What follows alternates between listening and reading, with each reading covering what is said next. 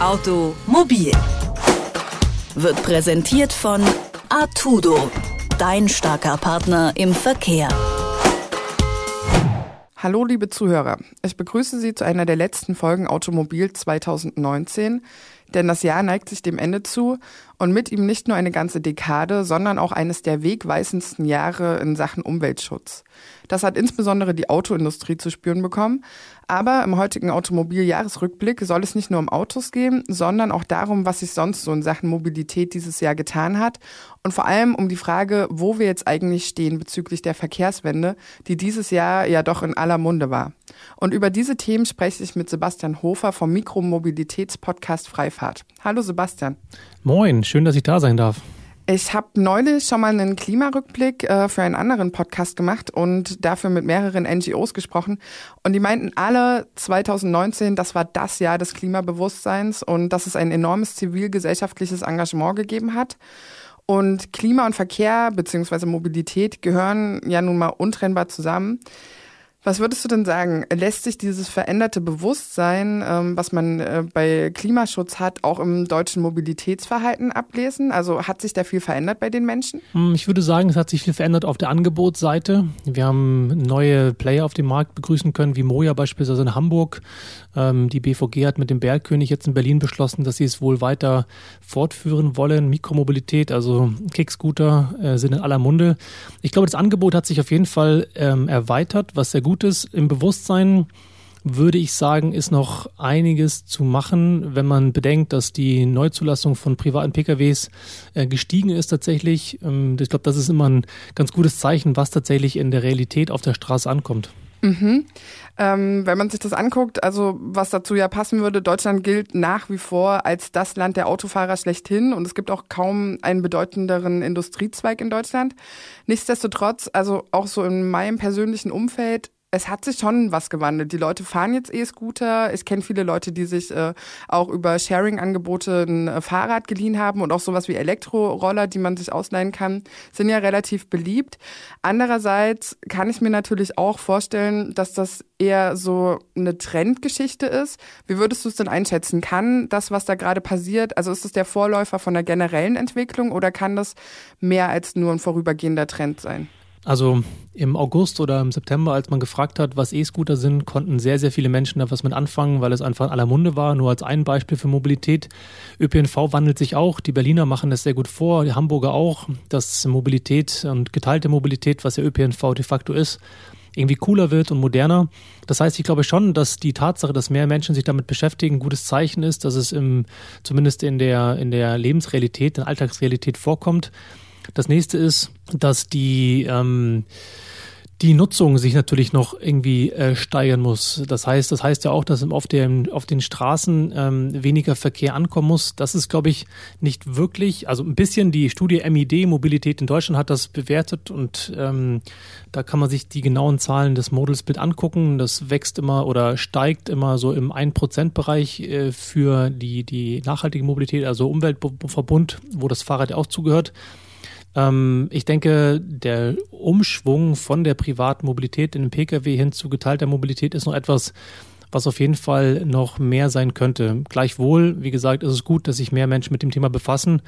Und ähm, die Variabilität und die Auswahlmöglichkeit, die wir jetzt mittlerweile haben auf den Straßen, ist, glaube ich, ein guter Schritt dahin, dass man mit einer gewissen ähm, Prise Neugier und Ausprobierlust durchaus in der Lage ist, mehr Sachen zu testen. Und ähm, ich glaube, das ist ein guter, gute Reduktion der Hürde weg vom ähm, eigenen, eigenen Pkw.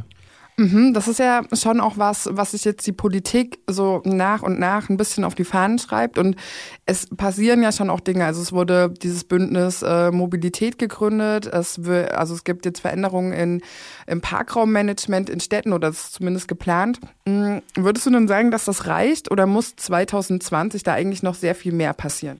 Ich glaube, da ist die Antwort ziemlich klar, dass es auf gar keinen Fall reicht. Hm, ich finde, das Erste, was tatsächlich jetzt mal beispielhaft erwähnt werden kann, ist, dass Berlin ja 20.000 Parkplätze ankündigt, um zu widmen für Lastenräder und für jetzt E-Scooter. Gleichwohl werden jetzt beispielsweise Elektroroller, wie jetzt ähm, Sharing Emmy anbietet, nicht da, ähm, können da nicht drauf stehen, was ich irgendwie persönlich, äh, was ich seltsam finde.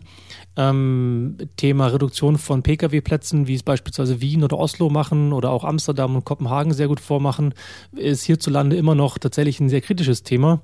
Und deswegen würde ich schon noch weiterhin deutlich dafür plädieren, dass die öffentliche Fläche anders verteilt werden muss, hin zu mehr äh, Mobilität, die einfach weniger, weniger Fläche verbraucht oder wenn sie so viel Fläche verbraucht, ähm, dann tatsächlich in geteilter Manier. Ähm, was da ja auch mit reinspielt, ist, dass die Politik dann nicht äh, gänzlich unabhängig von der Wirtschaft agieren kann und die Autoindustrie in Deutschland nun mal sehr stark ist und auch die Autolobby eben sehr, sehr stark ist. Und man kann ja dennoch sagen, dass auch wenn Deutsch, also oder wenn der Pkw in Deutschland erstmal offensichtlich ein Primat hat. Die Autoindustrie selber scheint auch langsam mitzubekommen, okay, wir müssen was verändern. Wie siehst du das? Lässt sich überhaupt eine Verkehrswende denken, bei der das Auto weiterhin so dominant bleibt? Und wenn ja, also reicht das, was die Wirtschaft davor hat, oder ist das eigentlich alles nur Symbolpolitik? Gute Frage. Naja, wenn wir jetzt alle Autos, die draußen rumfahren, mit Elektroantrieben Elektro, ähm, ähm, ausstatten, dann haben wir eigentlich nichts gewonnen.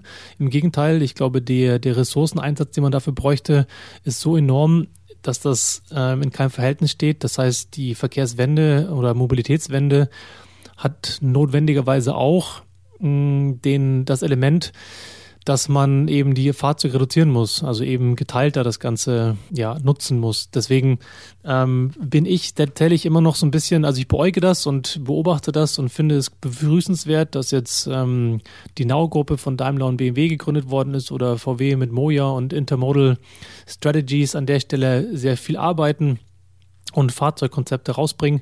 Gleichwohl merkt man schon, dass jetzt, wo es so nach ein, zwei Jahren nicht so gut läuft, dann man doch wieder hören und lesen kann, wie die sich wieder ein wenig zurückziehen ähm, oder das zumindest in Frage stellen, ob diese Mobilitätsservices doch tatsächlich so profitabel sind oder sein können wie der Verkauf eines PKWs.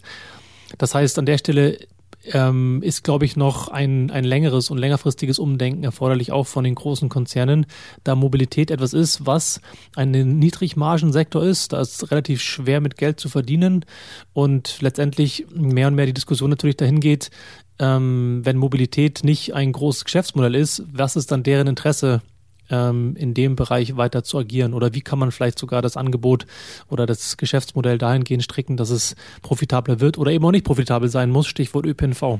Mhm. Und äh, was würdest du vorschlagen? Was wäre da die richtige Lösung? Ich glaube, Mobilität ist eine Art, ähm, naja, Grundbedürfnis, kann man schon fast sagen, genauso wie wie, ähm, keine Ahnung, Wasser oder Strom etwas ist, was als, als ähm, ähm, etwas gesehen wird, was ganz ähm, ja, ähm, zum Leben dazugehört, ist Mobilität auch etwas, was zum Leben dazugehört. Die Grundlagen müssen natürlich geschaffen werden von, äh, von, der, von Regierungen, von der Politik, um ähm, Mobilität so zu organisieren, dass es Ziele erfüllt. Und Ziele können in dem Fall natürlich die Reduktion von Emissionen sein oder der, die Veränderung des Platzverbrauches. Und die Konsequenz wäre dann, wenn man von dem Angebot ausgeht, dass man sich Gedanken macht, inwieweit Mobilitätsbündnis Sinn ergibt, weniger ein Silo-Denken von einzelnen Anbietern, die letztendlich nachher wieder gegenseitig agieren und man von Kannibalisierung spricht. Ich denke, so ein Mobilitätsbündnis, wo durchaus auch geteilte Mobilität Teil dann von so einem Verkehrsverbund äh, oder eine Erweiterung eines Verkehrsverbundes sein könnte, ich glaube, das wäre zielführend. Wenn man sich das anguckt, in anderen Ländern äh, scheint es ja auch schon viel, viel eher zu klappen. Was wäre denn jetzt dein Fazit? Wo steht Deutschland in Sachen nachhaltige Mobilität und Verkehrswende jetzt im Jahr 2019, gerade auch im Vergleich zu anderen Ländern? Also ich glaube, Deutschland ist ja Welt, also Weltmeister oder zumindest Europameister, was Sharing-Angebote angeht. Ich glaube, da haben wir einen sehr guten, ähm, ähm, ja, sehr guten Vorsprung auch gegenüber anderen Ländern. Gleichwohl, glaube ich, ist der Mut nicht ausreichend da und auch die, die Kompromissbereitschaft vielleicht oder die Neugierde von den Nutzern draußen, doch ähm, konsequenter die Dinge zu nutzen, die da sind. Ähm, wenn man jetzt beispielsweise eben vergleicht mit Kopenhagen oder Amsterdam, das sind natürlich immer die fantastischen Vorreiter, was Fahrradmobilität angeht, oder auch Norwegen ähm, zum Stichwort Elektromobilität, weil auch man sagen muss, dass es ja viel mit Erdöl bezahlt wird. Ähm, Finde ich gleich auf der anderen Seite auch noch Helsinki und Finnland spannend. Die sind auch sehr konsequent, was die Umsetzung des Ganzen angeht. Das heißt, zusammengefasst würde ich sagen, es passiert vieles und es geht in die richtige Richtung.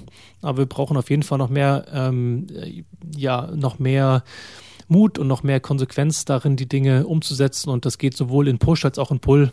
Richtung, also sowohl Incentivierung für die richtige im Sinne von umweltfreundlich und geteilte Mobilität, als auch ähm, Pull-Faktoren in der Richtung, dass man einfach Parkraum bewirtschaften müsste, beziehungsweise halt die Nutzung von öffentlichen Raum in Form von Straßen, das da ähm, anders, ähm, anders begreifen müsste, um letztendlich lebenswertere Städte zu erreichen.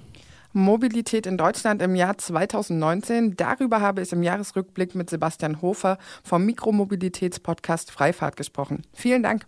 Danke dir. Ich wünsche ein schönes Ende 2019.